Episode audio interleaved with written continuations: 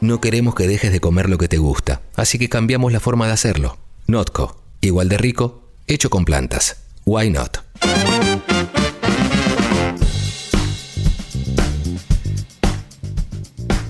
Qué lindo este regreso de Notco, qué lindo el regreso de Notco aquí ¿Por qué no? Sí, claro, a Congo, claro, claro que sí. ¿eh? Ahora en Expreso Doble, por supuesto. ¿eh? Y me encanta, me encanta poder hacer esta, esta columna que vamos a arrancar en instantes. ¿eh? Me estoy metiendo en el Zoom, Sucho, así. Ahí te habilita, ahí te da lo que hay, Sucho. Claro, sí, así, así la veo también a la, a la persona, ¿eh? porque me dijeron que estaba con un perro en brazos, entonces dije, sí, claro, obviamente. Porque si no trato de evitar el Zoom, pero hay perrito, ¿eh? está la periodista, ¿eh? especialista en ambiente, cambio climático, ecología y todas esas cuestiones, Taís Gadea Lara. Hola Taís, buen día. ¿Cómo estás? Acá estoy con Martín también, ¿eh? ¿Cómo te va? Buen día, Clemente, buen día, Martín. Así es, si escuchan algún ruido extraño, es Gillo, que es un perrito que estoy que estoy cuidando, lo tengo acá conmigo en este, en este momento. Así que nada, si escuchan ruidos, es bueno, porque nos acompañan siempre algún perrito. Está Gillo, ah. mira Martín, te lo voy a mostrar a Gillo para que lo veas. Qué lindo, buen día, Thaís. Muy lindo gesto el tuyo también de cuidarlo. ¿eh? Claro que sí, está cuidándolo y Gillo tiene un temita que es que usa pañales, ¿no? Eh, Gillo es paralítico, así es, eh, lo, encontró su familia en el 2018, lamentablemente después de, un caso, ¿no? Más de los que hay de, maltrato animal. Alguien lo, lastimó en su columna, lo dejó paralítico. Así que, bueno, como su humana fue mamá recientemente, yo estoy dando una mano cuidando a Gillo porque requiere de ciertos cuidados, ¿no? Especiales, pero, pero te digo que verlo te genera tanto optimismo porque se las me corre, literal, en el departamento igual, él se, las arregla, así que sí. Por eso es importante, eh, a vos Clemente que te, que, te gusta eh, la, causa también y que la apoyás, eh, el, esto de involucrarse ¿no? con, con todas las organizaciones de, de rescate que sé que en este momento de regreso quizás a ciertas actividades, lo que más están necesitando son personas que se involucren dando tránsito. Totalmente, totalmente. Acá Martín me preguntaba algo, Taís, antes de arrancar con, la charla, con la columna, que tiene que ver, eh, ¿querés preguntarle vos? Dale, Taís, sí, porque me, sorprendió y no sé el por qué, y está bueno que vos me, me, cuentes y nos cuentes, que decíamos por ahí, estamos acostumbrados a decirle que la columna o que vamos a hablar de medio ambiente, y vos nos corregías diciendo que es de ambiente, ¿no? Sí, así es. Gracias por, por la pregunta y está bueno siempre de recordar. En realidad no es que es incorrecto, ¿no? Hablar de, medio ambiente, pero sí es redundante, ¿no? En cierto punto y que viene según se, ha explicado, de una mala traducción que se hizo del inglés, ¿no? De environment, en donde la, traductora le faltó la coma, ¿no? Eh, en si era, bueno, referido al medio y al ambiente, ¿no? Como que ahí iría la, la, coma entre ambos conceptos. Entonces, por eso es que muchos tratamos de promover esto de que se hable de ambiente, ¿no? Porque básicamente si no es medio redundante, ni hablar si se pone separado, medio separado ambiente, ahí no, es como que lo estaríamos cortando a la mitad. Así que sí, acá en la columna vamos a, tratar ¿no? de, ir incorporando el concepto de ambiente. Bueno, y me decís de tratar de hablar de ciertos temas y, lo que me propusiste por privado para hablar hoy me parece clave porque yo también considero que no se está hablando del todo, lo cual constituye un riesgo en un futuro muy, muy cercano y es el origen de las pandemias, ¿no? Sí, así es. No es la primera vez que, digamos, que lo vemos en, la, en la radio, ¿no? Sí. En, eh, en Congo.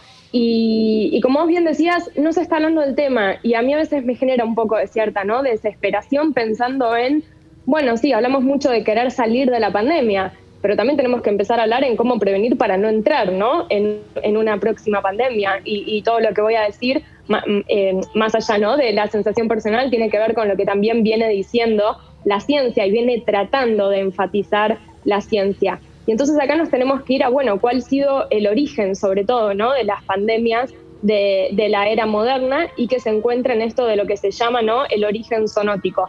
¿Qué significa esto? De que son enfermedades transmitidas de animales a humanos y por qué, sobre todo en los últimos años, esto se ha ido incrementando, bueno, por un montón de actividades humanas, como el cambio climático, como el comercio y el tráfico ilegal de, mm, especies de, de, la vida silvestre, la deforestación, la urbanización, la ganadería y la agricultura intensiva, son todas actividades a través de las cuales nosotros estamos estresando los ecosistemas y nosotros nos olvidamos a veces como seres humanos que también somos mamíferos. Entonces, al aproximarnos de la peor manera ¿no? a las otras especies, nosotros también inevitablemente nos empezamos ¿no? a colocar como posibles huéspedes de esos virus, que los virus habitan en, ¿no? en, en la naturaleza. El problema está cuando nosotros nos estamos justamente relacionando a través de todas estas actividades de una manera negativa y ahí es donde, bueno, nos encontramos acá, ¿no? Con una pandemia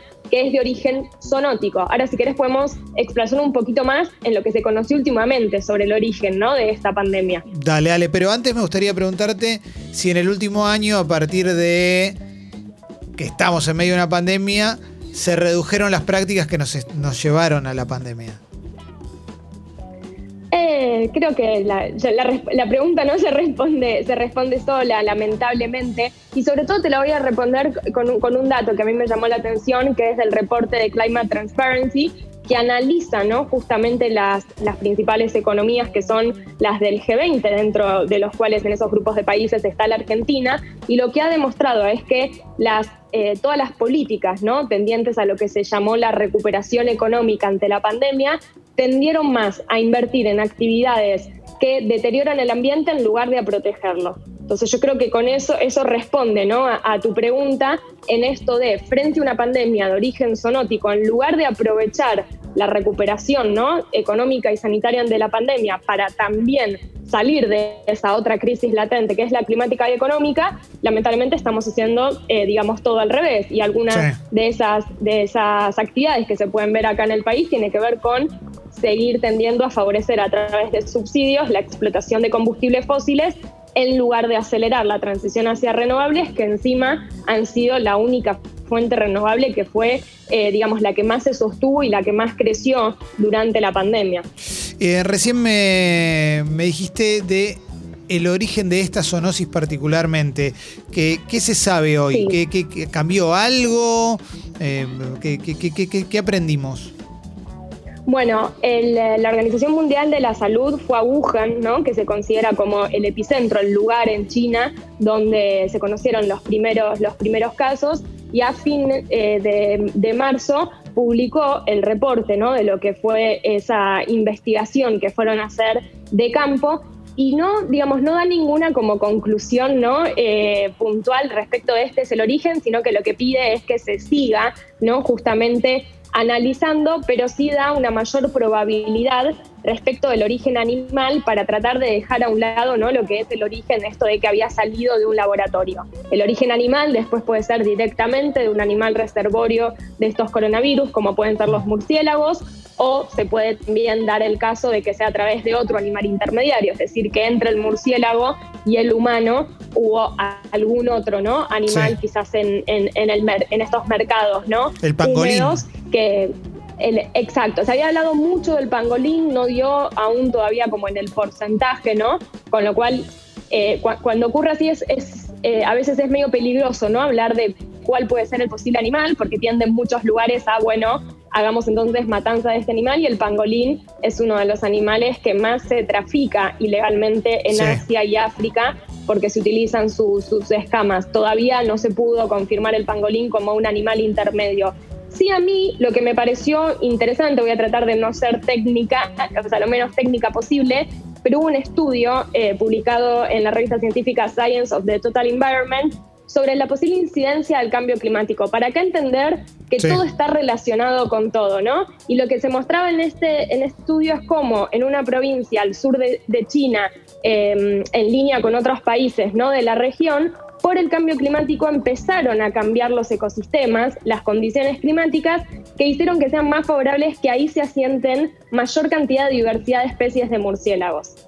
Entonces ellos lo analizan como un posible origen de estos murciélagos que quizás después, si se confirma, llevan ¿no? al inicio de la pandemia en la que estamos. Entonces, si bien todavía no podemos hablar directamente de una relación causa-efecto, todo esto demuestra de cómo ¿no? nuestra relación con la naturaleza es en verdad donde se encuentra la clave de la cuestión, para bien y para mal, o sea, para ver cómo nos trajo a esta situación y sobre todo para así, como han muchos científicos a nivel internacional empezado a pedir, para ver cómo prevenir futuras pandemias, o sea, porque nosotros, perdón que lo diga así, nosotros solitos nos pusimos en esta situación y la verdad es que si no modificamos nuestra relación con la naturaleza, como dijo IPBES, que es la plataforma de expertos en biodiversidad, las próximas pandemias van a ser más frecuentes y más intensas. Y sobre todo más, costosas también, ¿no? Porque acá parece que todo se mide, ¿no? En términos económicos. Bueno, la inacción siempre te va a resultar más costosa